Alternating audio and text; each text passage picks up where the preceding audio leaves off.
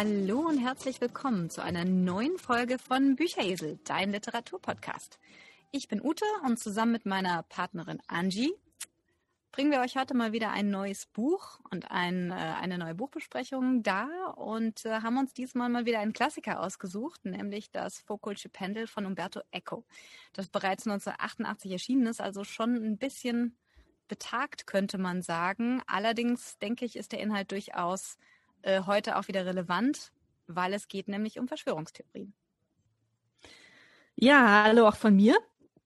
Das Foucault'sche Pendel von Umberto Eco ist ähm, wirklich ein Klassiker, eigentlich viel zu, viel zu wenig beachtet, ähm, wenn man bedenkt, dass ähm, Bücher wie Sakrileg von Dan Brown derartig durch die Decke gegangen sind.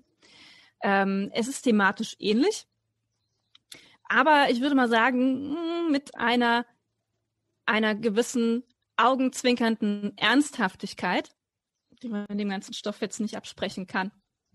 Im Foucault'schen Pendel geht es um, ähm, um die Templer, um die ganz großen Verschwörungstheorien und um die Frage, wie, wie entstehen Verschwörungstheorien eigentlich? Wie kommt es dazu, dass so viele Menschen Verschwörungstheorien anhängen? Mhm. Ähm, die Hauptpersonen sind drei Angestellte eines Mailänder Verlags. Ähm, dieser Verlag ist mh, hm, semi-seriös, würde man sagen. Also er hat quasi eine, eine seriöse Fassade, wo so kleinere Schriftenreihen zu ähm, wissenschaftlichen oder pseudowissenschaftlichen Themen veröffentlicht werden. Und er hat eine, eine unseriöse Schattenseite, wo ähm, Autoren das Geld aus der Tasche gezogen wird. Also es ist so eine Art Zuschussverlag, wo die Leute eben ganz viel Geld bezahlen müssen, um ihre Bücher tatsächlich verlegen zu lassen. Und äh, der, der seriöse Teil des Verlags schustert eben diesem unseriösen Teil ähm, die ganzen Irren und, und, und Bekloppten zu, um es mal so, so auszudrücken. Ähm, die drei Angestellten heißen Cassobon, Belbo und Diatolevi und die haben also immer wieder ganz, ganz interessante Diskussionen über, über Gott, die Welt und ähm, wie alles mit allem zusammenhängt. Eines Tages kommt ein Mann in den Verlag, der nennt sich Oberst Ardenti und äh, präsentiert den dreien ein Buchmanuskript, ähm, er behauptet, dass er ein historisches Dokument der Templer gefunden hat, ein kodiertes Dokument, das er entschlüsselt hat. Und ähm, das beweist, dass es einen geheimen Plan gibt, ähm, der zu nichts Geringerem als der Weltherrschaft führt und den äh, Untergang der Templer, die Hinrichtung des letzten Großmeisters rächen soll. Hm, dieser Plan sieht vor, dass die versprengten Gruppen der Templer sich alle 120 Jahre ähm, treffen, um die Einzelteile des Plans weiterzugeben, bis nach sechs Zyklen sich der Plan vervollständigt und ähm, nach Berechnungen von Oberst Ardenti 1944 die Templer die Weltherrschaft antreten. Nachdem das zum Zeitpunkt der Geschichte tatsächlich nicht passiert ist, mutmaßt er, dass unterwegs quasi irgendetwas schiefgegangen ist und ähm, einzelne Gruppen der Templer nun verzweifelt die Anschlussgruppen suchen. Und er sieht es als seine Aufgabe, er, der dieses äh, Manuskript entschlüsselt hat, ähm, diese Botschaft quasi zu publizieren, in der Hoffnung, dass die entsprechenden Gruppen sich melden und dass er die verlorenen, die verloren gegangenen Verknüpfungen wieder zusammenfügen kann die drei finden das Ganze ziemlich, ziemlich durchgedreht und ziemlich obskur und äh, verweisen also den Herrn an den, an den Schattenverlag. Ein idealer Kandidat. Und ähm, das akzeptiert der Oberst auch erstmal so, zieht von dann und am nächsten Tag äh, kontaktiert also die Polizei diese drei, diese, diese Ver drei Verla Verlagsmitarbeiter. Äh, und es heißt, Oberst Ardenti ist verschwunden und sie gehen von einem Verbrechen aus. Und da wird den dreien dann zum ersten Mal so ein bisschen mulmig, weil sie die Möglichkeit in Betracht ziehen, dass, dass da finstere Mächte am Werk sind und dass an dieser ganzen Geschichte des Oberst Adenti eventuell doch irgendwas dran war. In den nächsten Jahren vergessen sie diese Episode aber und ähm, irgendwann entsteht die Idee in diesem Verlag, eine Schriftenreihe herauszugeben, die entschleierte Isis, wo man okkulte, okkulte Schriften publizieren kann. Und zwar möglichst gewinnträchtig. Das bedeutet, es soll möglichst das enthalten, was irgendwo anders schon mal geschrieben wurde, füttert die Massen mit dem, was sie kennen und sie werden ähm, sich in Scharen auf diese Bücher stürzen.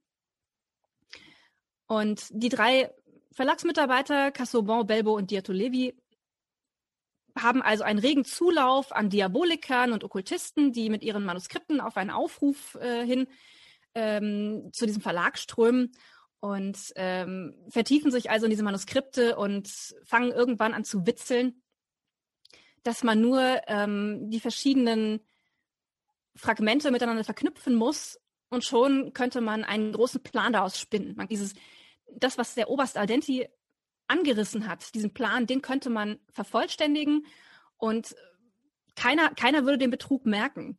Weil die Menschen, man muss es nur ordentlich konstruieren und die Menschen würden das glauben. Und dieser, dieser Plan, den sie über mehrere Monate schmieden und der immer durchgedrehter wird, hm, der nimmt immer mehr Gestalt an und irgendwann verraten sie einem Berater, den sie für diese Schriftenreihe eingekauft haben, äh, verraten sie Details dieses Plans und dieser Typ nimmt das tatsächlich ernst und ähm, das Ganze gewinnt also eine Eigendynamik, die letztlich in einem ganz dramatischen Showdown äh, mündet und das Ganze zu einem zu ganz erstaunlichen Abschluss bringt.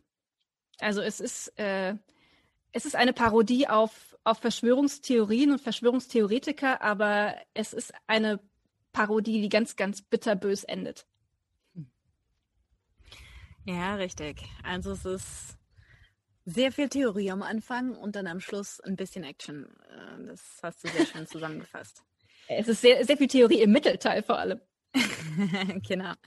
Ja, nee, in jedem Fall. Also es ist ein sehr, sehr interessantes Buch zu lesen mit sehr, sehr viel äh, Querverbindung durch das gesamte Mittelalter und durch die gesamte Neuzeit der europäischen Geschichte. Insofern, da tobt sich der Professor aus, würde man so sagen. Und ich sage vielleicht jetzt noch mal ganz kurz was zum Roberto Eco selber, zum Autor, äh, weil ich glaube, der, der Hintergrund, das Wissen über den Autor, das erklärt schon mal sehr vieles, was in diesem Buch einfach vorkommt. Umberto Eco ist vermutlich einer der bekanntesten italienischen Autoren, würde ich jetzt mal so einfach dahinstellen. Also er ist wirklich super bekannt, vor allem durch sein erstes Buch, äh, Der Name der Rose, aber eben auch durch seine anderen Bücher und durch seinen Werken allgemein. Er ist geboren 1932, ist, ähm, wenn du so willst, Philosoph, Philosoph, Historiker, Semiotiker und Autor. Ähm, war selber Sohn einer kleinbürgerlichen Familie aus Piemont, geprägt durch seine Erfahrungen, die er als 12-, 13-Jähriger in einem kleinen Bergdorf in den letzten Krieg, Kriegsjahren mitgemacht hat, als er die Kämpfe zwischen Partisanen und Faschisten miterlebt hat. Insofern ähm, die Romanfigur des Jacopo Belbo aus dem Foucault'schen Pendel ist oder hat stark autobiografische Züge. Was ich sehr interessant fand, dass er sich tatsächlich in diesem, in diesem Jacobo Belbo, glaube ich, so ein bisschen sich selber reingeschrieben hat. 1948, äh, also nach dem Krieg, begann er dann mit dem Studium der Philosophie und Literaturgeschichte an der Universität Turin, das er 54 mit seiner Dissertation über die Ästhetik bei Thomas von Aquin abgeschlossen hat. Das war ein Heiliger und äh, Mönch, glaube ich, wenn mich jetzt nicht alles täuscht. Ähm, ich bin ich so bewandert bei den, bei den katholischen Heiligen, aber auf jeden Fall ging das so in diese Richtung Mittelalter, Kunst. Das ist so sein, sein Genre wirklich. Nach seiner Dissertation ging er zum jungen italienischen Fernsehen in Mailand und half, das Kulturprogramm aufzubauen, aber ich glaube nicht so erfolgreich, was ich so gelesen habe.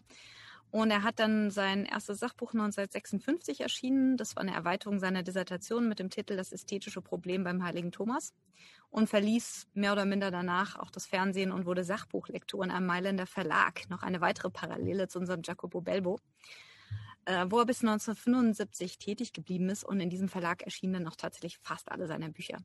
1962 erschien sein Buch Das offene Kunstwerk, welches ihn als brillanten Kunsttheoretiker bekannt machte und ihm auch eine akademische Karriere als Dozent für e-, Ästhetik und visuelle Kommunikation ermöglichte. 1963 veröffentlichte er das Buch Einführung in die Semiotik, welches seither international als Standardwerk gilt. Also die Semiotik, die äh, die Lehre der Zeichensysteme, falls jemand das kein Begriff ist, geht es halt einfach um Bilderschrift, Gestik, Formeln, Sprache, Verkehrszeichen und sowas. Das war so sein, das ist so sein Steckenpferd. 1975 erhält er dann auch tatsächlich eine ordentliche Professur für Semiotik mit Lehrstuhl an der Universität von Bologna, immerhin die älteste Universität der Welt. Also insofern, er hat, bevor er sich als Romancier versucht hat, äh, eine sehr, sehr beeindruckende wissenschaftliche Karriere hingelegt, äh, war, wie gesagt, Professor und äh, hat sich das war so, so seine Sachen, so diese, diese mittelalterliche Geschichte, dann die Semiotik, dann natürlich auch so diese ganze Ästhetik, Kunstgeschichte, das war alles so seins. 1980 erschien dann sein erster Roman, nämlich Der Name der Rose, der sehr überraschend ein absoluter Bestseller wurde und seinen Namen eben auch der breiten Öffentlichkeit bekannt machte.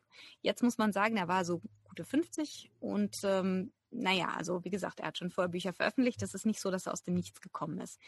Der Name der Rose war aber, wie gesagt, super, super erfolgreich, wurde mit Starbesetzung verfilmt. Das Buch hat sich mehr als 50 Millionen Mal verkauft äh, und diente als Basis für ein Videospiel und drei Brettspiele. Also wahnsinnig erfolgreich, hat ihm sicherlich viel Geld auch eingebracht. Ähm, danach erschien das Foucault'sche Pendel als sein zweites, sein zweiter Roman. Das erschien 1988, wurde 1989 direkt auf Deutsch übersetzt. 94 dann sein nächstes Buch Die Insel des vorigen Tages, 2000 Baudolino, 2004 Die geheimnisvolle Flamme der Königin Luana, 2010 Der Friedhof in Prag. Das war dann sein letztes großes Buch. Alle Bücher wurden in alle Weltsprachen übersetzt und von sehr bekannten Verlagen publiziert, aber keins kam mehr wirklich an sein Debütroman heran, was jetzt ähm, was was die also was einfach seit den Erfolg angeht seine Bücher sind eigentlich alle, also seine Romane, muss man sagen, sind alle gekennzeichnet von einer gewissen Intertextualität, also der Verflechtung und Verwobenheit von verschiedenen literarischen Texten. Im Panel wird das zum Beispiel dadurch sichtbar, dass über jedem Kapitel ein kurzer Absatz aus einem historischen oder mythischen Schriftstück steht, welches indirekt dann mit dem Kapitel wieder zu tun hat. Fand ich es ganz lustig so zu lesen. Und äh, die Themen seiner Bücher sind eigentlich fast alles Mittelalter, Mystik, Verschwörungstheorien und Wissenschaft. Gleichzeitig schafft es Umberto Eco aber eigentlich auch seine Figuren ziemlich gekonnt zum Leben zu erwecken und ihre Geschichte und Entwicklung in den Handlungsstrang zu integrieren und es sozusagen zu verknüpfen. Umberto Eco ist 2016 an Krebs verstorben. Ähm, Zeit seines Lebens war er mit der deutschen Dozentin für Kommunikation und Design Renate Eco Ramge verheiratet. Fand ich irgendwie total nett, dass er eine deutsche Frau hatte. Und zusammen hatten sie zwei Kinder und lebten in Mailand. Er hat super viele Auszeichnungen, Orden und Ehrendoktorwürden verliehen bekommen, die jetzt aufzuzählen würde hier den Rahmen sprengen. Sein Buch der Name der Rose hat 1981 den Premius Träger gewonnen. Wir erinnern uns, äh, Mario Balzano hat den auch bekommen für sein Buch Ich bleib hier. Irgendwie haben wir es zurzeit mit den Italienern. Und äh, dann kamen natürlich noch andere Preise dazu, wie gesagt. Das würde jetzt hier zu weit führen. Ich habe noch ein ganz nettes Zitat von ihm gefunden, was ich irgendwie total nett fand. Deswegen will ich das hier kurz vorlesen. Und zwar, er hat geschrieben, wer nicht liest, wird mit 70 Jahren nur ein einziges Leben gelebt haben. Sein eigenes. Wer liest, wird 5000 Jahre gelebt haben. Er war dabei, als Kain Abel tötete, als Renzo Lucia heiratete, als Leopardi die Unendlichkeit bewundert. Denn Lesen ist eine Unsterblichkeit nach hinten. Das fand ich irgendwie total schön. Und damit will ich jetzt auch über den Autor schließen. Vielleicht sage ich kurz noch was zum Pendeln. Was meinst du, Angie? Ja. Das habe genau. ich ja so ein bisschen, so ein bisschen vernachlässigt eben. Ja, genau. Also das Buch ist ja, ist ja nach dem Pendel benannt worden, das Foucault'sche Pendel. Äh, ja, also ich muss sagen, ich bin in der Physik nicht wirklich bewandert. Insofern werde ich das jetzt hier ganz kurz leinhaft schildern. Das Pendel, also das Foucault'sche Pendel ist benannt nach Leon Foucault. Das war ein französischer Naturwissenschaftler und Physiker, der 1819 in Paris geboren wurde. Ähm, Foucault war ein Autodidakt, der hatte kein Universitätsstudium, hat sich aber ziemlich bekannt gemacht in der Physik, also hat verschiedene Sachen beschrieben und, und hat die erste brauchbare Fotografie der, der Sonne erstellt und so weiter und so fort. Und er ist unter anderem mit 71 weiteren Wissenschaftlern auch auf dem Eiffelturm verewigt. Das Pendel, was er eben ersonnen hat, soll einfach die Erdrotation ähm, zum ersten Mal sozusagen beschreiben oder beziehungsweise äh, den Beweis antreten, dass es sie eben gibt, weil bisher hat man das nie wirklich beweisen können. Also man kann natürlich die Erdrotation nachweisen, weil einfach die Sterne um uns sozusagen kreisen. Also man, man kann es anhand den, äh, den Blick in den Himmel sozusagen sagen, ja, die Erde muss sich drehen. Aber es wurde nie ein Beweis ohne diesen Blick eben, also quasi auf der Erde angetreten. Und dieses Pendel ist quasi der erste Beweis, dass sich die Erde tatsächlich dreht. Und zwar ähm, ist das ein langes sphärisches Pendel mit einer großen Masse, circa zwei Meter lang, und das schwingt dicht über den Boden und markiert seine Bahn. Und während es schwingt, kann es über die Dauer des Tages beobachtet werden, dass sich die Schwingungsebene des Pendels langsam dreht und das Pendel sozusagen eine enge Rosettenbahn beschreibt. So, auf das Pendel wirkt quasi keine Kraft. Die Schwerkraft wirkt ja nur senkrecht und andere Kräfte gibt es ebenfalls nicht. Das heißt, es muss also die Erde sein, die ihre Richtung ändert. Das ist die einzige Erklärung für dieses Phänomen, ist quasi, dass sich die Erde unter, dem Schwingungs, unter der Schwingungsebene des Pendels wegdreht, während die Schwingungsebene eben selber unverändert bleibt.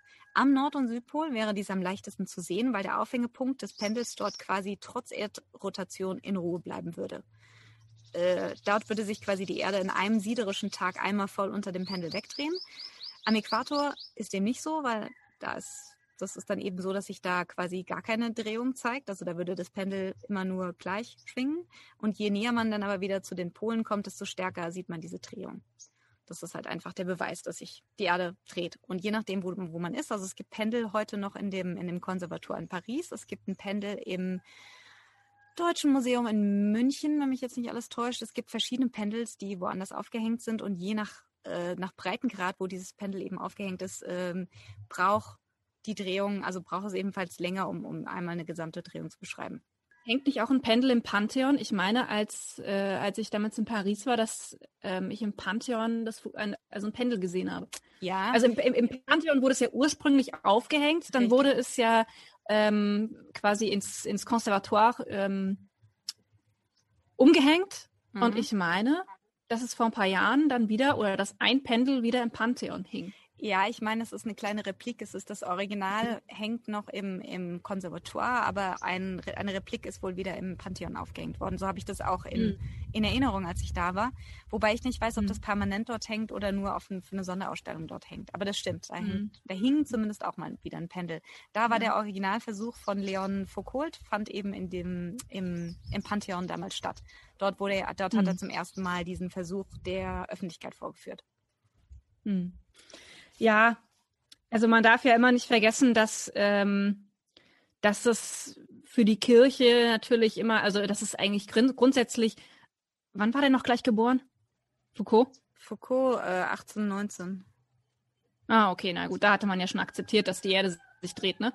Also vorher war es ja durchaus so, dass man gesagt hat, die, die Erde steht still und das Universum dreht sich um die Erde, ne? Also mhm ähm, das, wenn das Foucault'sche Pendel dann beweist, dass es sich, dass es die Erde ist, die sich dreht und nicht das Universum, dann ist das natürlich irgendwo ein Sakrileg, um diese Vokabel mal zu benutzen, ja. Ja, ja, das war zum Glück danach. Also es gab ja, es gab ja vorher schon Wissenschaftler, die die, die quasi mit Experimenten versucht haben, äh, die Erdumdrehung, die Erdrotation zu beweisen im 17. und 18. Mhm. Jahrhundert. Also die haben zum Beispiel Kugeln von Türmen fallen lassen. Man denke zum Beispiel an, äh, an den schiefen Turm von Pisa. Wer war das jetzt? War das Galilei, der das gemacht hat? Oh Gott, ich weiß es nicht. Oh Gott, ich auch nicht. Das ist gerade super peinlich. Naja, auf jeden Fall, man hat eben diese Kugeln runterfallen lassen und man hat festgestellt, bei 160 Metern gab es eine Abweichung von genau 28 Millimetern, also nicht sehr viel. Wow. aber das hat zum Beispiel bewiesen, dass eben sich die Erde ein Stückchen weiter gedreht hat, angeblich. Aber man konnte es halt nie 100% beweisen. Das, das Pendel war eben so der erste wirklich stichhaltige Beweis, dass es tatsächlich eine Erdrotation geben muss. Ja, also es ist, es ist ja so, um, um auf, der, auf das Buch zurückzukommen, ähm, es, es, wird, es wird postuliert, dass die Weltherrschaft, die die Templer anstreben, durch die Beherrschung der, der tellurischen Ströme, das sind mhm. energetische Ströme im, in der Erde, zu, also dass die Weltherrschaft durch die Kontrolle dieser Ströme zu, ähm, erreicht wird. Und diese Ströme sollen kontrolliert werden, indem man an, äh, ich sag mal, neuralgischen Punkten, es ist eine Analogie zur Akupunktur, ähm, die Annahme ist, dass zum Beispiel Menhire wie in Stonehenge oder so, dass die an Punkten installiert wurden, eine Verknüpfung mit diesen oder eine, eine Kontrolle oder eine Ableitung dieser tellurischen Ströme erlauben. Und das Pendel soll ähm, in Kombination mit einer Karte dann den äh, Nabel der Welt anzeigen. Wo ist der Ansatzpunkt äh, für die Hauptantenne, wenn man so will? Ja, genau. Also es gibt ganz viele unterschiedliche Dinge, die in diesem Buch angesprochen werden. Das Pendel ist nur eins davon und steht halt so ein bisschen als Symbol für das Ganze. Da hast du sicher recht. Erzähl doch nochmal uns was ein bisschen zu den Templern, weil ich denke, damit fängt es ja an. Ja, also die, die Templer, um die Templer ranken sich seit Jahrhunderten Mythen und Legenden und ähm, ganze, also Generationen von, von Schatzsuchern haben sich also ähm, damit beschäftigt, herauszufinden, wo der Templerschatz geblieben ist. Also die Templer waren ähm, ein, ein Ritterorden, der erste Ritterorden, also der erste Orden in dieser Art, der gegründet worden ist, gegründet ähm, im Jahr 1118 von äh, einem Ritter namens Hugo Fontaine. Ähm, und zwar war das nach, den ersten Kreuz, nach dem ersten Kreuzzug, als Jerusalem erobert war und König Balduin, also der, der, der König dort wurde. Da war dann der Seeweg quasi frei ins gelobte Land und also ganze Heerscharen von Pilgern haben sich aufgemacht, um nach Jerusalem zu pilgern. Das Problem war, dass zwar der Seeweg frei war, aber der Landweg ähm, sehr gefährlich war und diese, diese Ritter, also diese Tempelritter, Gaufontin und acht weitere, haben also einen Orden gegründet, um die Pilger zu beschützen. Und äh, das war also ihre Hauptaufgabe, neben dem Gelübde der Armut, der Keuschheit und des Gehorsams, ähm, waren sie also der erste Orden dieser Art, ähm, der auch einen militärischen, eine militärische Aufgabe hatte. In Jerusalem gibt es den Tempelberg, wo ähm, früher der salomonische Tempel stand und zu dieser Zeit, also im 12. Jahrhundert, stand dort der Palast des Königs. Und äh, dieser König hat sich also an anderer Stelle dann einen Palast bauen lassen und äh, hat die Templer in, diese, in seinem ehemaligen Palast auf dem Tempelberg einquartiert und daher bekamen also die Templer ihre Namen. Sie waren also der, der Orden der armen Ritter Christi und äh, des Salomonischen Tempels. Die Templer haben außerdem eine ganze Reihe von, von Adligen aus gut situierten Häusern angezogen, also vor allem dann so die Zweit- und Drittgeborenen, die also nicht, nicht irgendwelche Ländereien und Titel erben konnten. Und ähm, das war eine Zeit lang wohl sehr beliebt, dass man eben zu den, zum Orden der Tempelritter gegangen ist, die halt kein, kein klassischer Orden in dem Sinne waren, sondern eben, ähm, naja, so, so eine Gruppe von, von Haudegen, die ähm, in einem gewissen Sinne so ein bisschen mehr Freiheiten hatten. Ähm, dieser Orden ist also relativ schnell zu großem Reichtum gekommen und ähm, 1139 ähm, wurde er dann direkt dem Papst unterstellt. Das hatte zur Folge, dass er eigentlich für weltliche Herrscher nicht mehr angreifbar war. Ähm, sie mussten keine Steuern zahlen, sie konnten aber selbst den Zehnten eintreiben. Und obwohl das also nicht legal war, hat der Templerorden dann angefangen, ähm, Geld zu verleihen gegen Zinsen. Und dieses, dieses Geschäft ähm, hat sich dann über kurz oder lang zum Hauptgeschäft dieses Ordens entwickelt. Also die haben enorme Reichtümer angehäuft und haben sich also ähm, in diesem, in diesem Geschäft des Geldverleihs sehr, sehr erfolgreich betätigt. Sie waren, dadurch, dass sie also tatsächlich hauptsächlich in muslimischen Ländern ihre Hauptquartiere hatten und mit dem, mit dem Islam in Kontakt kamen, ähm, haben sich da also Sympathien entwickelt und äh, auch die, die Riten und äh, die Initi Initiationsriten vor allem, die haben sich also im Laufe der Zeit stark gewandelt und man hat also immer mehr gemunkelt, es gab immer mehr Gerüchte ähm, über, über ähm, Häresie und Sodomie unter den Templern. Dann hat schließlich Philipp der Schöne, der König von, von Frankreich, der also hoch verschuldet war, dem stoßt dann, stoßt dann auf, dass, dass er im Grunde nicht mehr in der Lage war zu regieren ohne die Templer. Er, die Templer hatten ihn vollkommen in der Hand.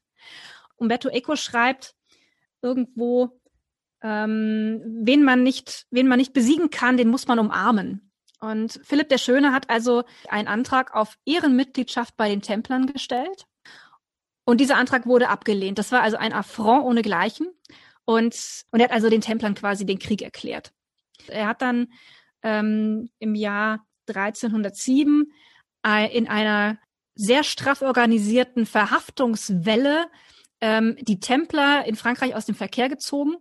Und die Anklage lautete also auf ähm, Ketzerei und Sodomie.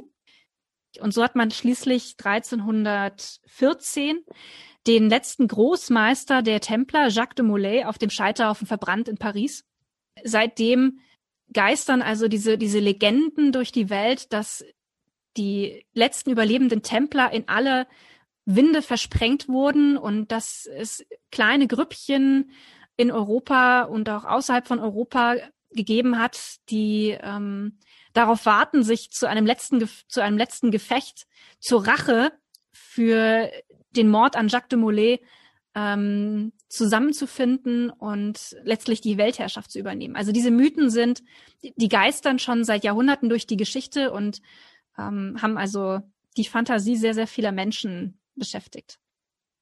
Hm. Ja klar, und ich meine, die Templer sind ja quasi nur ein ein Beispiel, dann kommen ja noch ganz, ganz viele andere mit dazu. Also ich meine, die Rosenkreuzer und die Freimaurer und äh, ich glaube, kein Buch über Verschwörungstheorien kommt ohne Freimaurer aus. Ja, da war ein ganz nettes Zitat. in dem Buch, was ich musste so lachen, als ich das gelesen habe und ich habe es dann irgendwann nochmal wieder entdeckt. Und zwar hat Casabon in seiner, der hat ja als Geschichtsstudent in Mailand eine Dissertation über die Templer, über die Geschichte des, der Tempelritter geschrieben. Und er hat in dieser Dissertation eben folgenden Satz geschrieben, der kommt in dem Buch vor. Die Templer waren ein monastischer Ritterorden, der existierte, solange er von der Kirche anerkannt wurde. Wenn die Kirche den Orden aufgelöst hatte, und das hatte sie vor 700 Jahren getan, dann konnten die Templer nicht mehr existieren. Und wenn sie noch existierten, dann waren sie keine Templer. Und es zeigt eigentlich so ein bisschen das Augenzwinkern, mit dem Umberto Eco seine ja, seine, seine, seine Geschichte geschrieben hat und so ein bisschen so diesen ganzen, den ganzen Tonus des Buches. Auf der einen Seite augenzwinkernd über die ganzen Verschwörungstheorien, auf der anderen Seite natürlich dann am, am Schluss ähm, kommt es ja zu diesem großen Showdown und dann wird ja plötzlich kommt, passieren unheimlich viele Dinge und es wird ja sehr dramatisch. Äh, das fand ich eigentlich sehr interessant. Ja, also diese, diese Verschwörungstheorien folgen ja in der Regel einer ganz bestimmten inhärenten Logik, die nichts mit der mit der Real, mit der realen Logik zu tun hat. Ja, mhm. ähm, also es ich habe mir auch ein Zitat aufgeschrieben und zwar also geistert ja immer so diese Idee der unbekannten Oberen ähm, durch die durch die Geschichte, also einer einer Gruppe von von Erwählten oder Erleuchteten, die unerkannt von den Menschen die Geschicke der Welt und auch der Weltgeschichte lenken. Mhm. Und äh, das ist also immer wieder Thema. Und da schreibt also Umberto Eco, ähm, da geht es um, um eine Diskussion eines, eines Kritikers mit, ähm, mit, mit ähm, ich sag mal, irgendeinem, irgendeinem Orden, also de, da gab es ja eine ganze Menge.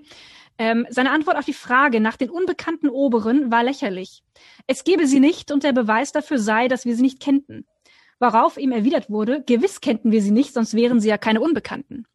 Also die, die Tatsache, dass wir dass wir sie nicht kennen, ist Beweis dafür, dass sie existieren. Und das ist eine, eine ganz verquere Logik, die, sage ich mal, in der Konstruktion immer wieder angewendet wird, um solche Verschwörungsmythologien äh, zu füttern. Ja, ganz klar. Also das ist, es ist ein logischer Fehlschluss, wenn man so will, ja? Richtig, ganz klar. Und halt auch die Sache, wenn es einen Plan gibt, dann muss er natürlich geheim sein und äh, ein geheimer Plan ist natürlich auch so ein bisschen was, wenn, wenn bei dir viel schief geht im Leben und es gibt einen geheimen Plan, dann kannst du das alles erklären, dann ist das nicht mehr deine Schuld. Und äh, du musst nicht frustriert sein, weil es gibt ja den geheimen Plan. Das ist so das Nächste, was, was so dahinter steckt zwischen diesen, in diesen Verschwörungstheorien ähm, und Mythologien und warum eben so viele Menschen einfach immer an Verschwörungen glauben. Es ist, ähm, es ist, sag ich mal, auch die, diese Neigung, wenn man einmal in diesem System drin ist, ähm, Verbindungen zwischen Ereignissen zu konstruieren, die eigentlich gar nicht da sind, aber die, wenn man sie richtig miteinander verknüpft, irgendwie einen Sinn ergeben. Ja? Also ich meine, man kann ähm, man kann ja alles mit allem verbinden und und wird immer wieder Koinzidenzen finden, die irgendwie einen Sinn ergeben. Aber das ist, das ist in der Wissenschaft ist es die, diese, dieser berühmte Satz, ähm, eine, eine Korrelation macht noch keine Kausalität. Ja, Richtig. also eine, also ähm, korrelierende korrelierende Fakten ergeben noch keinen kausalen Zusammenhang. Es ist wie mit den Klapperstörchen und den Geburten. Ja? Richtig, da muss ich auch gerade denken. Aber letztlich ähm, funktioniert funktio letztlich funktionieren Verschwörungstheorien genau so. Und das ist also, ähm, es ist ganz, ganz spannend, wie, äh, wie also bei der Entwicklung dieses großen Plans, der ja ein absoluter Fake ist, ähm, wie diese, dieses Gesetz oder dieser, dieser Ausspruch, Korrelation macht noch keine Kausalität, wie der, sage ich mal, systematisch und gezielt übertreten wird. Und die drei ähm, konstruieren ja wirklich völlig wild in der Weltgeschichte die verschiedensten Zusammenhänge. Und und unterm Strich ist es tatsächlich so, es ist in diese Konstruktion, ist in sich logisch. Ja, Aber genau. sie entbehrt natürlich jeder, jeder tatsächlichen Grundlage. Ja, mhm. also da wird zum Beispiel behauptet, dass dieser große Plan ähm, aufgrund der Umstellung der Kalendersysteme ähm, schief geht, dass nämlich ein Treffen zu einem bestimmten Datum nicht stattfindet, weil äh, ich glaube, das ist die Umstellung vom gregorianischen zum julianischen Kalender oder umgekehrt, ähm, weil sich dadurch die die das Datum irgendwie verschiebt, ja, um, um 10 oder 13 Tage oder so. Und dadurch kommt die eine Gruppe quasi zu früh an und die andere Gruppe zu spät und sie treffen sich nicht. Und dann geht ja Cassobon einen Schritt weiter und behauptet, was wäre, oder sagt, was wäre denn, wenn ähm, der englische Vertreter bewusst dieses Treffen äh, sabotiert hat und ähm, aus Habgier eigentlich dieses, diesen großen Plan selbst rekonstruieren will, ohne die Hilfe der anderen. Richtig. Und das ist dann ein neuer Anknüpfungspunkt, mit dem dann alles Mögliche wieder Sinn ergibt. Ne? Also da, da, da beziehen sie dann Francis Bacon ein und William Shakespeare und es gibt, äh, wenn man alles zusammennimmt, es gibt, es ergibt alles einen Sinn. Es ist völlig gaga, aber es ergibt irgendwie alles einen Sinn. Ja, ganz klar. also ja, das ist ganz, ganz interessant äh, konstruiert. Richtig. Eine Sache vielleicht noch zu den ganzen ähm, Rosenkreuzern und Templern und Freimaurern. Es ist ja so, dass, ähm, ich sag mal so, im, im 17., 16., 17., 18. Jahrhundert, da gab's ja, da war ja der, äh, die Gründung und der, der, die Mitgliedschaft bei solchen bei solchen Orden, bei solchen Geheimgesellschaften, die war ja schwer in Mode. Also es muss hunderte von, von Geheimgesellschaften gegeben haben, die alle überhaupt nicht wahnsinnig geheim waren. Ähm, letztlich waren das wahrscheinlich Salons äh, in, in Paris und in, in Mailand und wer weiß wo sonst wo, wo sich eben die, die Adligen getroffen haben. Ein, ein praktischer Vorteil dieser, dieser Geheimlogen oder diese Geheimorganisationen war auch, dass ähm, dass sie nicht unbedingt an Stände gebunden waren. Also die, die bürgerlichen Geschäftsleute hatten die Möglichkeit, in diesen Geheimlogen ähm, Kontakte zu knüpfen mit Adligen, äh, um, um, um äh, Geschäfte abzuwickeln. Und mhm. das waren eben Kontakte, die im normalen gesellschaftlichen Leben nicht möglich waren. Ja, genau. Ähm, das hatte also, hatte also einen absolut durchaus auch praktischen Hintergrund, aber es gab natürlich immer wieder ähm, einzelne Geheimlogen oder vor allem auch einzelne Personen, die dem Ganzen so, so einen mystischen An Hauch gegeben haben, einen esoterischen Anstrich ähm, mit diesen Initiationsriten und so weiter. Ähm, es gab sicher auch die Leute, die immer auf das, die immer das große Geheimnis gewittert haben und in mehreren Logen waren, um überall die Ohren offen zu halten. Also diese Templerlegende, die geistert ja schon ewig durch die Geschichte. Also das ist ja keine neue Erfindung. Ja, ganz klar, das war sicher auch eine Modeerscheinung damals. Das war ja so Romantik und äh, das war alles so ein bisschen, also es ist interessant zum Beispiel, äh, wer auch vorkommt in dem Buch, ist der, ist der Graf von Saint-Germain. Das ist ja auch so eine sehr schillernde Persönlichkeit, über den man gar nicht so viel weiß, aber der angeblich unsterblich ist und den, den gab es tatsächlich wirklich. Also er wird in verschiedenen Memoiren erwähnt, unter anderem in dem Memoir von Casanova und, äh, und anderen. Also er hat wohl die ähm, die Mätresse des Königs kennengelernt. Er hat Ludwig den 15., an dessen Hof hat er war, lange an verschiedenen Höfen von Adligen in Russland, am, am Zahnhof, an deutschen Adelshöfen. Und er konnte halt, er hat wohl diesen Mythos gezielt gepflegt, indem er einfach immer Geschichten erzählt hat, äh, historische Ereignisse so erzählt hat, als sei er dabei gewesen. Und er hatte wohl ein sehr gutes historisches Wissen. Also er hat zum Beispiel über Jesus Sachen erzählt, äh, todernst, und hat dann so halt äh, erzählt, als wäre er dabei gewesen. Und äh, das hat ihm eben diesen Mythos eingebracht, dass er unsterblich sei. Und er war eben auch Alchemist. Und es war ja auch nach dem Mittelalter lange so eine ja, es war einfach in Alchemist zu sein. Also irgendwie, er hat mit, er hat damals mit Farben experimentiert und hat angeblich Edelsteine zu größeren machen können und verschmelzen können. Äh, ich glaube, er hat eine Art Goldton entwickelt. Das war kein echtes Gold, aber sah eben aus wie Gold, lief dann aber wohl schwarz an. Und er war halt so ein, so ein bisschen so ein, heute würde man so sagen, so ein ja, so ein Schwindler und Betrüger, so ein Trickbetrüger im Grunde genommen. Und es gibt tatsächlich Erzählungen, also zum Beispiel von einem der König, der Könige von Preußen, der hat auch mit so, sich mit so Leuten gerne umgeben, die haben dann Geisterbeschwörungen äh, gemacht, sehr im Stil von Umberto Eco. Also Umberto Eco hat das so beschrieben, wie das eben damals tatsächlich auch passiert ist in dieser Zeit und hat das eben sozusagen in die Gegenwart verfrachtet. Also sehr interessant und Umberto, Umberto Eco ist ja quasi ein wandelndes Lexikon, was Verschwörungstheorien, Esoterik und Geschichte angeht. Und er verknüpft das in diesem Buch. Und es wurde bereits vorgeschlagen, das Buch mit einem Register zu versehen. Das würde es vermutlich ein bisschen übersichtlicher machen, weil er, mhm. er bringt wirklich alles an. Also die Namen und Daten, wie gesagt, der, der Graf von Saint-Germain hat seinen Auftritt und die Templer und die Rosenkreuzer und alle, die irgendwie in dieser Hinsicht irgendwo mal aufgetreten sind in Europa in den letzten 700 Jahren. Und es macht das ja. Buch nicht ganz einfach zum Lesen. Es macht es langsam und durchaus überfrachtet mit diesen Dingen, was vermutlich von Umberto Eco gewollt ist. Es soll kein, er wollte, er wollte sicherlich keinen schnelllebigen Roman schreiben. Also du hast als wir uns darauf vorbereitet haben, das Beispiel von Dan Browns Sakrileg gebracht. Und das kam tatsächlich, das fällt oft im, im Zusammenhang mit Umberto Eco. Ist ganz lustig. Umberto Eco hat selber in einem Interview gesagt, dass, äh, dass es Dan Brown gar nicht geben würde, sondern dass er ihn empfunden hat, dass er eine, einer seiner Romanfiguren aus, aus dem Foucault'schen Pendel ist. Fand ich total lustig.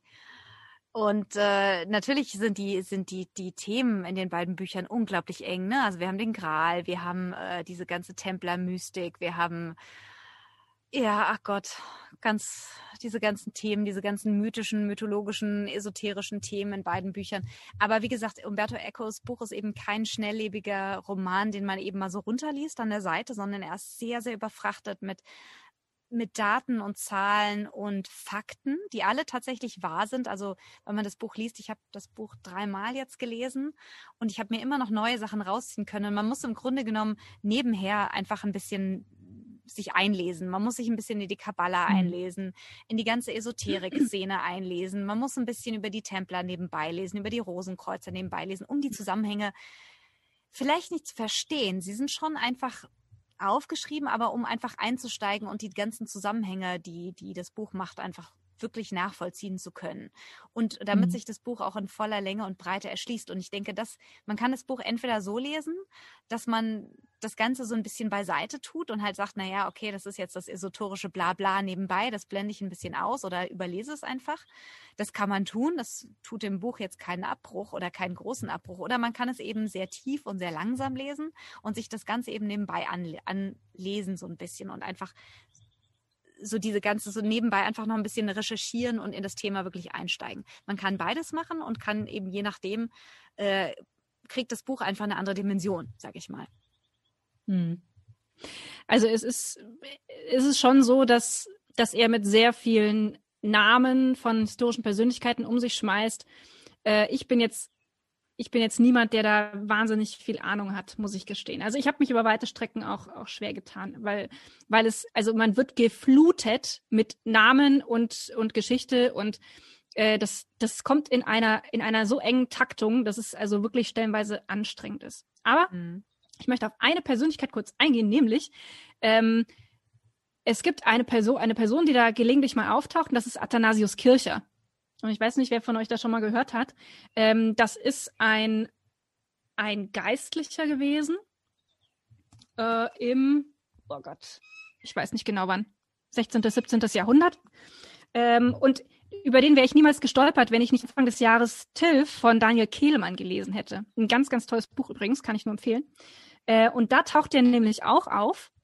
Äh, und das ist also eine historische, also eine Persönlichkeit, die tatsächlich gelebt hat ähm, zu seiner Zeit ein hoch angesehener ähm, Geistlicher und Wissenschaftler. Also damals waren ja in der Regel die geistlichen Stände die, die Intellektuellen, die Wissenschaftler, ne? weil die halt, die, die konnten lesen und schreiben, hatten Zugang zu, zu wissenschaftlichen Dokumenten.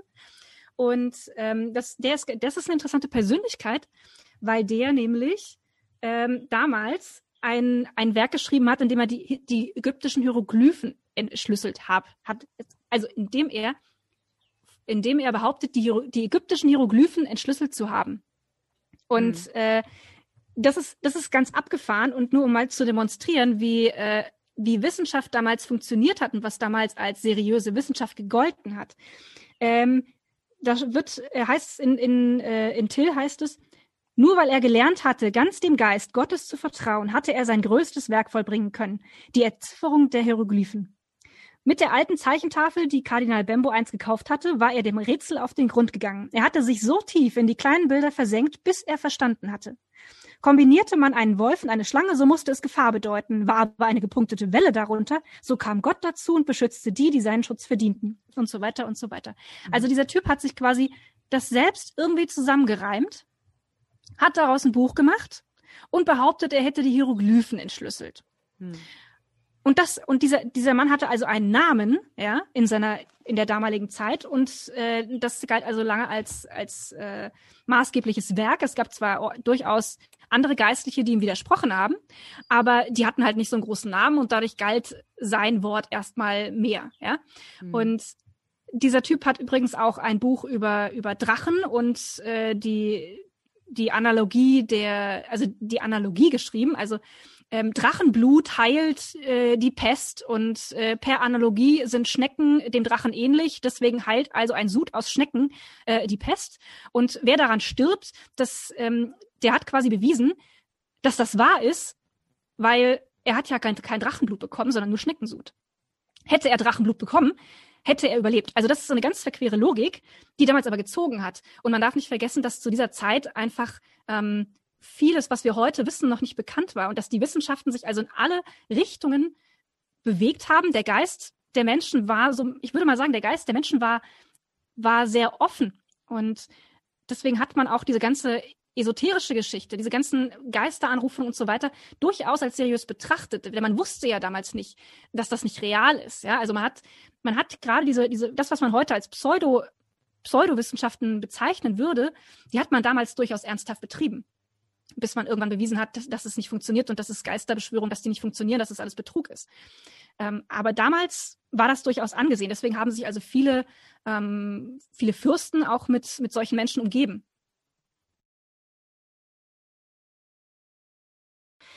Ja, also ich denke auch, man muss in jedem Fall solche Dinge immer so ein bisschen im Kontext ihrer Zeit sehen. Und es war einfach damals so in der Romantik wahnsinnig in solche Geisterbeschwörungen und diese ganze Esoterik und Kabbala und äh, ist es ja heute wieder zum Teil. Deswegen finde ich, ist, ist der Text ja auch so aktuell irgendwo, weil man denke nur an die Verschwörungstheorien heute und ich meine, Kabbala ist auch immer irgendwie in. Ähm, kommt mir immer als allererstes Madonna in den Sinn.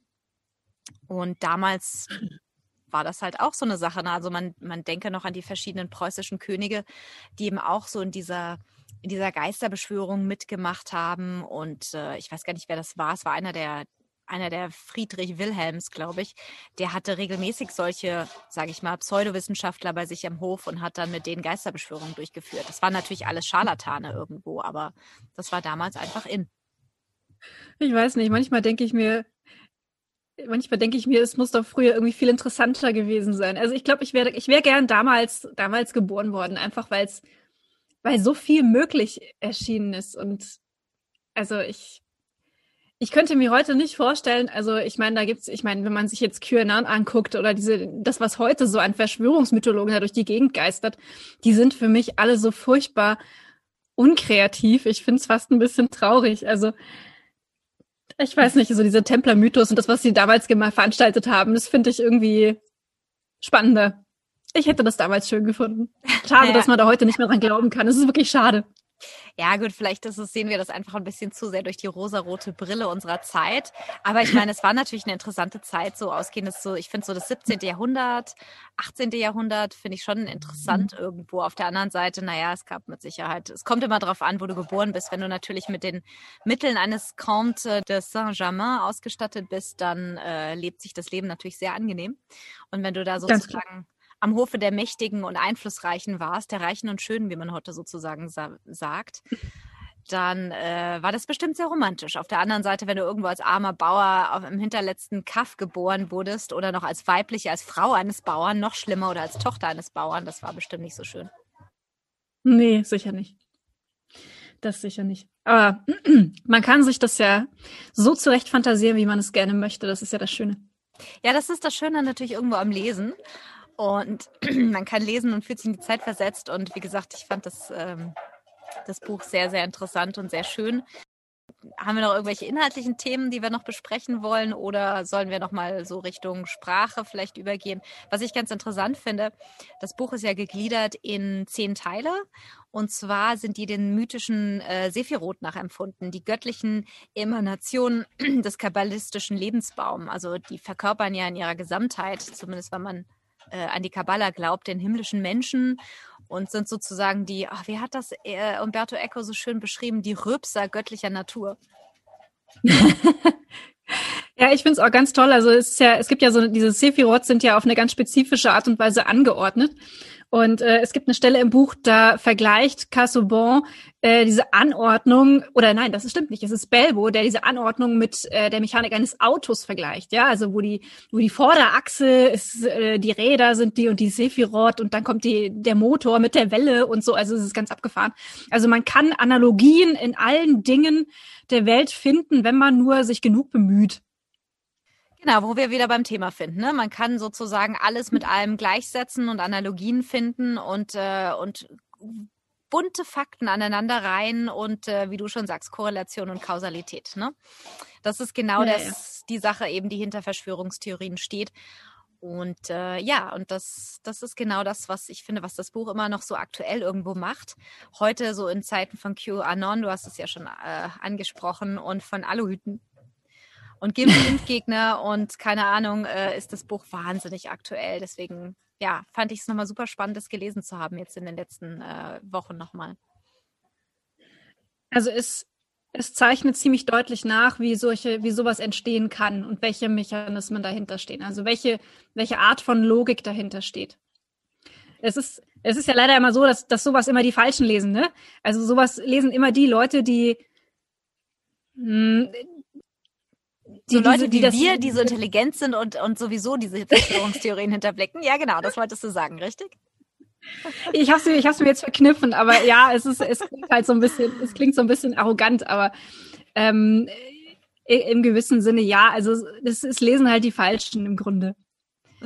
Es genau, lesen die das, Falschen. Das wobei mir gerade, wobei, wobei mir gerade noch was einfällt. Ähm, also es ist ja so, dass ähm, das Buch ja auch irgendwo postuliert, dass ähm, sämtliche Schriften, die sich mit solchen Thematiken beschäftigen, ja eigentlich unter der, in einer gewissen Perspektive, also mit einer gewissen Perspektive immer als Beiträge zu diesem Geheimplan gelesen werden können. Ja, also eigentlich kannst du ja selbst die Schulfibel, wenn du willig bist, entsprechend lesen, ja, dass sie versteckte Richtig. Hinweise gibt. Und genau genommen könnte man auch äh, das Foucault'sche Pendel von Umberto Eco so interpretieren, dass er ähm, einen Aufruf äh, zu diesem zur Erfüllung dieses dieses großen Plans in die Welt gesandt hat, in der Hoffnung, dass sich die versprengten Templergruppen äh, dadurch zusammenfinden und dass dieses Werk dann auch vollendet, dann doch vollendet werden kann. Mhm. Also es ist, ne, er im Grunde im Grunde liefert er dem, was er parodiert, neuen Zündstoff, wenn man es genau nimmt.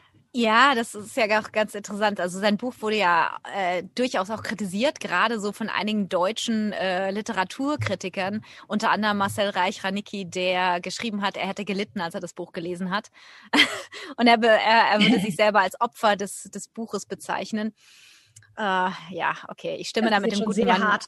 Ja, ich stimme da auch nicht so ganz überein. Aber jedenfalls ein anderer, ich habe jetzt vergessen, wer es genau war, hat auch postuliert, dass eben Umberto Eco dieselben Verschwörungstheorien, die er eigentlich angibt zu, zu äh, parodieren, dass er den neuen äh, Zündstoff eben gibt und denen eben doch eine gewisse mhm. Macht eben auch äh, gibt in dem Buch. Es, es mhm. kommt ja am Ende zu einem Showdown in der Realität.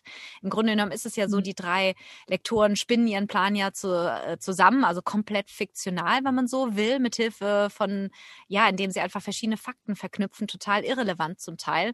Aber das Ganze entwickelt ja sein eigenes Leben und da wird er durchaus auch dafür kritisiert. Aber ich denke, ähm, er meint es wirklich als Parodie. Also ich denke, man kann genug Passagen finden, wie ich, ich habe, wir haben ja auch schon ein paar angesprochen, wo er mit eben so einem gewissen Augenzwinkern sagt. Und gerade am Schluss nochmal das letzte Kapitel auch, in dem Belbo nochmal ein bisschen drüber nachdenkt, über all das, was passiert ist. Ähm, sagt er nochmal sehr viel zu dem Thema, dass es eben so ist, dass man eben Analogien zwischen den unterschiedlichsten Dingen kreieren kann, die gar nicht in Wirklichkeit gar nicht so, die, die in Wirklichkeit nicht stimmen, dass man einfach Dinge reininterpretieren kann und dass die Leute eben auch einen, einen Wunsch nach einem Plan haben, weil wie gesagt, wer frustriert ist von der Welt, wer irgendwie nicht weiterkommt, wer wessen Leben scheitert. Und wenn er eben, wenn es eben so einen Plan gibt, so einen großen, grandiosen Plan gegen die Mächte des Schicksals, kannst du nichts tun, weißt du, dann rechtfertigst mhm. du quasi damit, dass du scheiterst. Also du scheiterst nicht an dir, an deiner eigenen Schuld, sondern es ist halt die Schuld von irgendwelchen dunklen Mächten. Ne? Und das, das mhm. macht einem das Leben einfach das macht es einfach. Und das ist ja im Grunde genommen der Kausus Knaxus. Ne? Das ist ja der Ka das ist ja im Grunde genommen der Kasus Knaxus bei Verschwörungstheorien. Ne?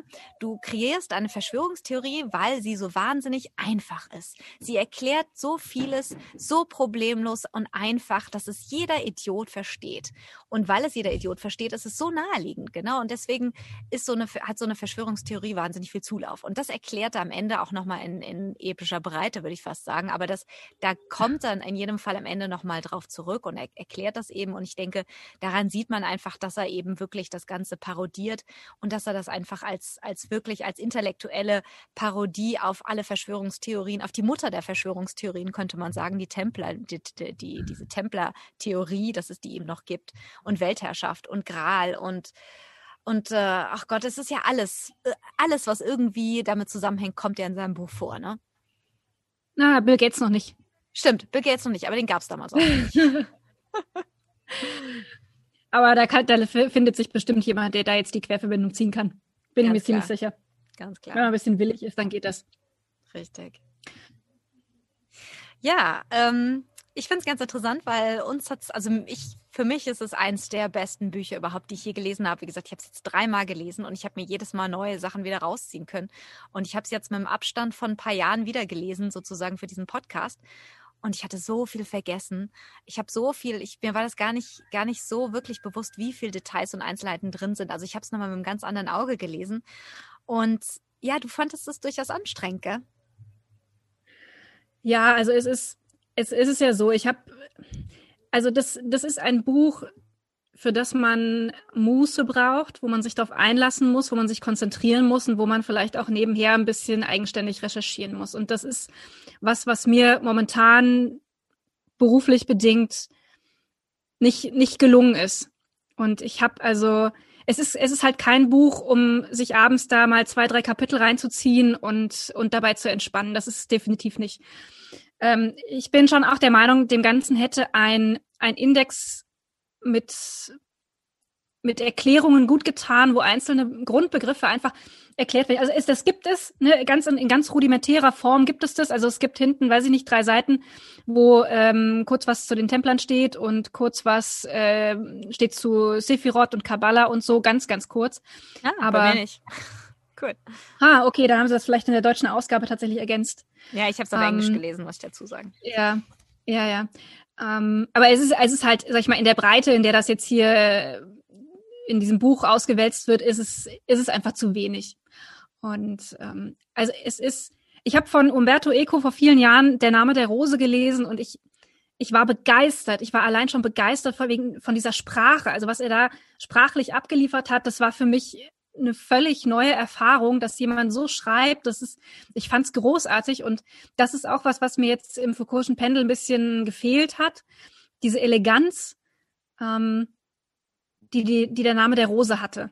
Und ich kann jetzt natürlich nicht sagen, nachdem ich es nicht im Original gelesen habe, ob das jetzt eine, eine, eine Sache der, der Übersetzung ist. Das mag durchaus sein, aber das ist sicher nicht alles. Und ähm, es ist, also ich, es ist auf alle Fälle ein sehr, sehr interessantes Buch, aber ähm, es ist nichts, was man in wenn man jetzt ein stressiges tägliches Leben hat, was man so nebenher lesen sollte.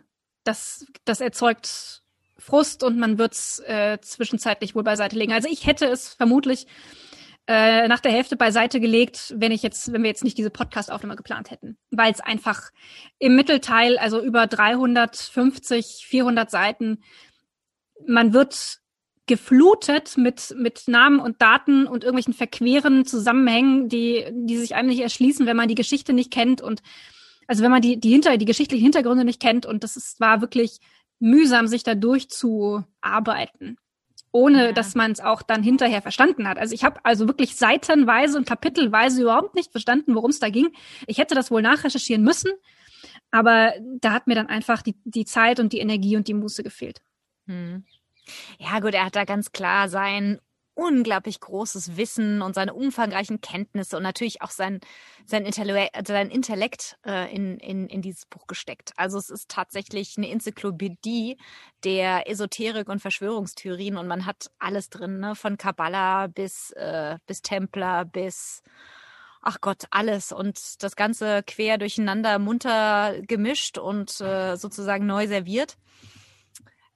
Ähm, du hast sicher recht. Es ist kein Buch, was man schnell runterlesen kann. Es ist ein Buch, wozu, wofür man sich Zeit lassen sollte, was man mit Muße lesen sollte, mit der Möglichkeit, immer mal wieder Dinge selber zu recherchieren, immer mal ein paar Sachen nachzulesen, einfach um ja, um wirklich den, die volle Bandbreite auszuschöpfen und vielleicht auch so ein bisschen das zu würdigen, was er dort zu Papier gebracht hat, weil es ist wirklich, es ist tatsächlich eine Enzyklopädie äh, im besten Sinne des Wortes. Also es ist, es ist Wahnsinn. Er hat da das, das geballte esoterische Wissen von 700 Jahren reingepackt. Das, das ist wohl wahr.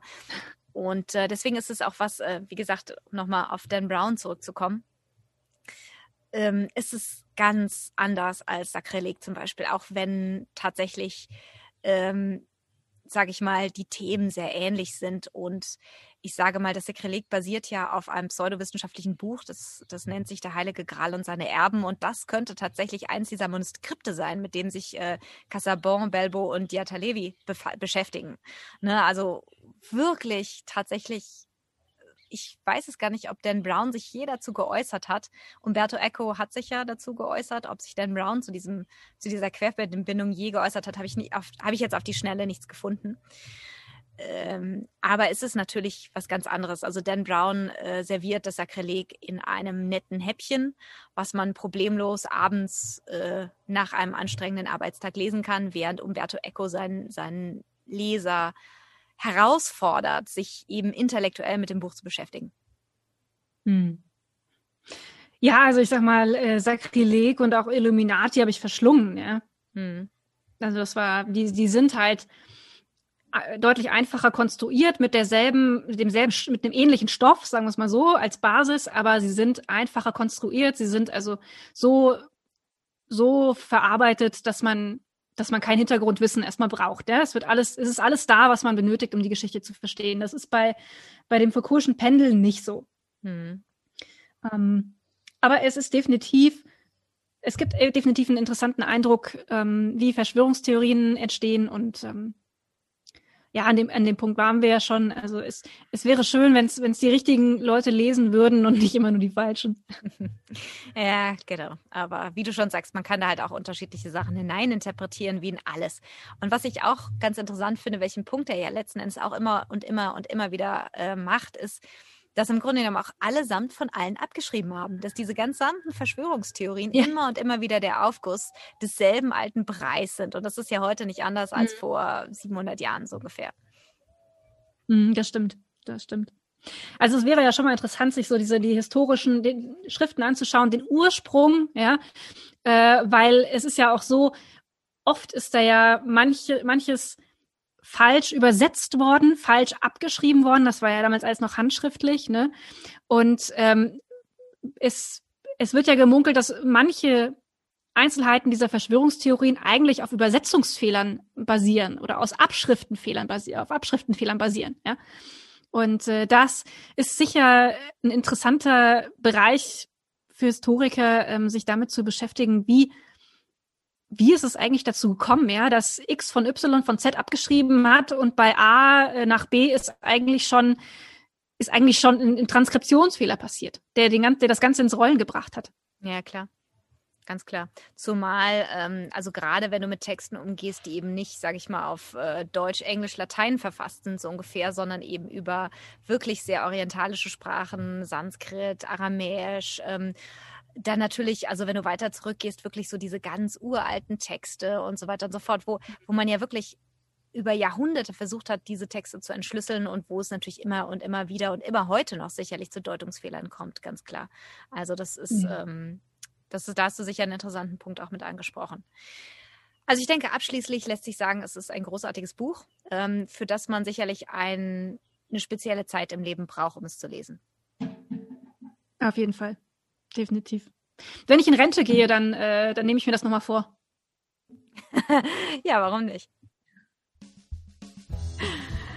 Ja, damit kommen wir zum Ende für heute, denke ich. Mhm.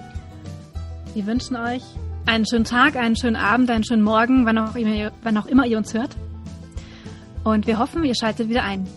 Liebe Grüße aus Bayern. Genau, und von mir auch liebe Grüße aus Indien. Ich hoffe auch, dass es euch sehr gefallen hat. Bleibt uns gewogen und lasst uns doch mal wissen, ob ihr vielleicht auch ein Buch habt oder ein Genre, was wir mal besprechen sollen. Oder ob ihr auch mal wieder ein paar Interviews haben wollt, wie wir es ja in der letzten Folge gebracht haben. Ich fand das eigentlich auch mal eine ganz nette Abwechslung und ich hoffe, dass sich da vielleicht auch noch ein paar andere Dinge ergeben. Ansonsten wünsche ich euch noch einen wunderschönen Tag und viele liebe Grüße von mir aus Indien.